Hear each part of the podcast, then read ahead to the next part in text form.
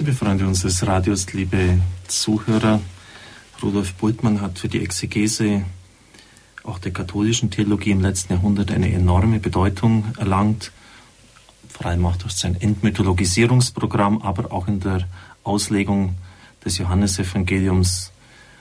Als ich in den 80er Jahren in Augsburg studiert habe, hatten wir einen Professor für Neues Testament, der das eins zu eins übernommen hat, sodass ich also sehr wohl weiß, wovon ich spreche.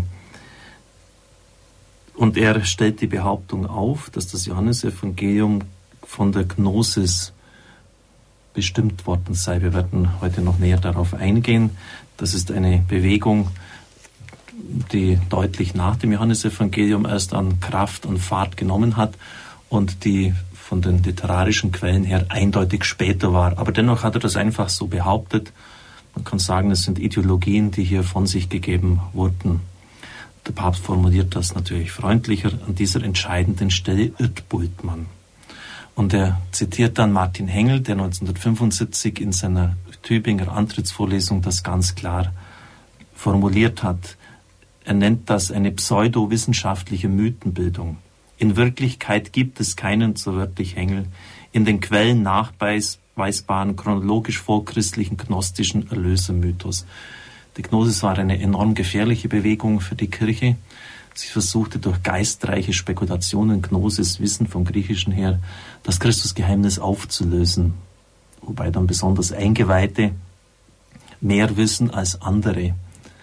Also so dass es noch eine Offenbarung hinter der Offenbarung gibt. Und Sie können sich vorstellen, wie gefährlich das war, so dass Irenäus von Lyon eigens sich nach Rom wandte um sich zu vergewissern, was hier Sache ist. Und es wurde ganz klar geantwortet, es gibt keine Schrift hinter der Schrift.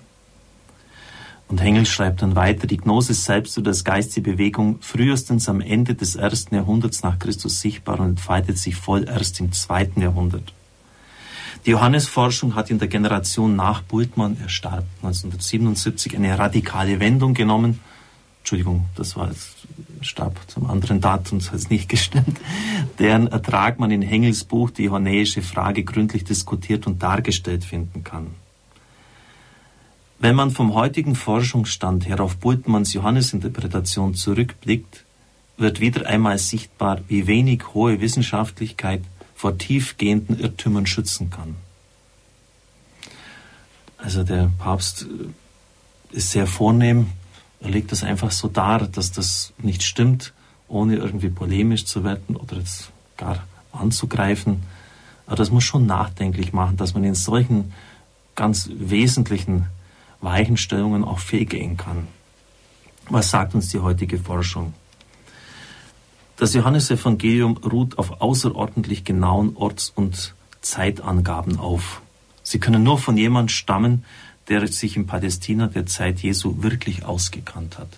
Gerade die Archäologie hat viele so Details des Johannesevangeliums bestätigt, etwa beim Teich von Bethesda, diese Säulenhalle äh, wurde eigentlich genau so entdeckt, wie sie im Johannesevangelium geschildert ist. Darüber hinaus, und das hat besonders Rudolf Pesch herausgearbeitet, ist deutlich geworden, dass das Evangelium ganz vom Alten Testament, von der Torah her denkt und argumentiert. Mit seinem ganzen Argumentationsschema ist es tief im Judentum der Zeit Jesu verwurzelt. Also von wegen, dass es irgendwie von der Gnosis beeinflusst sei, es ist vom Judentum her beeinflusst. Und das ist unverwechselbar. Das Werk ist in schlichtem, von der Sprache jüdischer Frömmigkeit gesättigtem, nicht literarischem Koine-Griechisch geschrieben. Koine-Griechisch ist das umgangssprachliche Griechisch, also ist nicht so die Hochform der Klassik, einfach umgangssprachliches Griechisch. Das wurde von der Mittel- und Oberschicht in Jerusalem gesprochen. Wo man aber zugleich in der Heiligen Schrift, in der Heiligen Sprache die Schrift las, betete und diskutierte. Hengel weist darauf hin, dass sich in der herodianischen Zeit eine eigene, mehr oder weniger hellenisierte jüdische Oberschicht mit einer besonderen Kultur in Jerusalem herausgebildet hat. Er sieht die Herkunft des Evangeliums in der Jerusalemer Priesteraristokratie. Und er beruft sich dadurch auf Johannes 18, 15 folgende. Denn dort wird erzählt, wie Jesus nach seiner Verhaftung zur Vernehmung zu den hohen Priestern geführt wird und inzwischen Simon Petrus und der andere Jünger Jesus folgten, um zu erfahren, was nun geschehen würde. Über den anderen Jünger wird nun gesagt, Dieser Jünger war mit dem hohen Priester bekannt und ging mit Jesus in den Hof des hohen priesterlichen Palastes. Seine Beziehungen zum Haus des hohen Priesters waren derart, dass es ihm möglich war, auch Petrus Zutritt zu verschaffen. Das führte freilich dann auch zur Situation, die zu seiner Verleugnung führte. Der Jüngerkreis reichte demnach in der Tat bis in die hohen priesterliche Aristokratie hinein, in deren Sprache das Evangelium weitgehend spricht. Die entscheidende Frage ist nun, wer ist der Verfasser des Evangeliums? Wie steht es um seine historische Glaubwürdigkeit? Der Papst geht der ersten Frage nach. Das Evangelium macht dazu in der Passionsgeschichte eine klare Aussage. Es wird berichtet, dass einer der Soldaten mit einer Lanze in die Seite Jesu stieß und sogleich floss Blut und Wasser heraus, heißt es dann im Evangelium. Dann folgen die gewichtigen Worte. Und der, der es gesehen hat, hat es bezeugt und sein Zeugnis ist wahr. Und er weiß, dass er Wahres berichtet, damit auch ihr glaubt. Das Evangelium führt sich also auf einen Augenzeugen zurück und es ist klar, dass dieser Augenzeuge eben der Jünger ist, von dem vorher erzählt wird, dass er unter dem Kreuz stand und der Jünger war, den Jesus liebte. Eine Wendung, die oft im Evangelium nach Johannes auftaucht. Diese Aussagen über die äußere Herkunft des Evangeliums werden in der Fußwaschungsgeschichte vertieft zu einem Hinweis auf seine innere Quelle. Dort wird von diesem Jünger gesagt, dass er beim Mahl an der Seite Jesus einen Platz hatte und bei der Frage nach dem Verräter sich zurücklehnte an die Brust Jesu. Johannes 13, 25. Dieses Wort ist ganz bewusst in Parallele zum Johannesprolog formuliert worden, denn dort heißt es über Jesus, Niemand hat Gott je gesehen. Der Einzige, der Gott ist und am Herzen des Vaters ruht, am Herzen des Vaters ruht, wie der Lieblingsjünger am Herzen Jesu, an der Brust Jesu ruht, er hat Kunde gebracht. Wie Jesus, der Sohn, aus seinem Ruhen am Herzen des Vaters um dessen Geheimnis weiß, so hat der Evangelist gleichsam aus dem Herzen Jesu, aus seinem inneren Ruhen dort seine Erkenntnis gewonnen. Wer ist dieser Jünger? Das Evangelium identifiziert ihn nie direkt mit seinem Namen. Es führt in der Verbindung mit Petrus und mit anderen Jüngerberufungen an die Gestalt des Zebedaiden Johannes heran, vollzieht aber diese Identifikation nicht. Es lässt offensichtlich ganz bewusst ein Geheimnis stehen. Die Apokalypse nennt allerdings ausdrücklich Johannes als ihren Verfasser.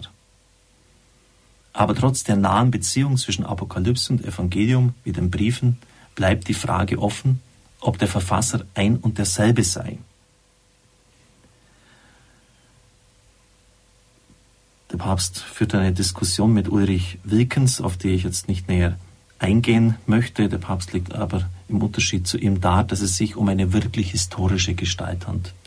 Wilkens meint, dass es eine fingierte Figur sei, weil es um eine grundsätzliche Struktur des Glaubens gehe. Der Papst sagt, es ist ganz interessant, eine Struktur des Glaubens, aber wenn die nicht an Zeugen aufgehängt ist, sich festmachen kann, dann nützt es mir nichts. Seit Irenäus von Lyon, er starb 202, sieht die kirchliche Tradition eindeutig einheilig Johannes den Zebedaiden als den Lieblingsjünger und den Verfasser des Evangeliums an. Das passt mit den Identifizierungsandeutungen des Evangeliums zusammen, dass uns ja auf jeden Fall auf einen Apostel und Weggefährten Jesu von der Taufe im Jordan bis zum Abendmahl zum Kreuz und der Auferstehung verweist. Und der Papst bringt morgen, oder vielmehr am Donnerstag, wenn ich dann weiterfahren kann, einen sehr klaren Hinweis, aus dem diese verschiedenen Fäden, die ich jetzt gewoben habe und der Papst äh, zusammengetragen hat, werden der Verfasser des Johannesevangeliums sei. Man kann es natürlich jetzt nicht endgültig beweisen, weil er eben nicht genannt ist, aber äh, er führt diese verschiedenen Stränge zusammen. Nämlich, dass er Zugang hatte zur priesterlichen Aristokratie, dass er aber doch eben Koine griechisch formuliert hat, auf der anderen Seite aber doch offensichtlich ein ganz einfacher Fischer gewesen sein muss. Wie bekommt man das zusammen? Also es wird spannend. Ich darf Ihnen den Segen spenden auf die Fürsprache der Gottesmutter Maria, der Engel und Heiligen des Himmels, segne, heile und behüte sie der mächtige Gott, der Vater und der Sohn und der Heilige Geist. Amen. Ich wünsche Ihnen einen gesegneten Tag.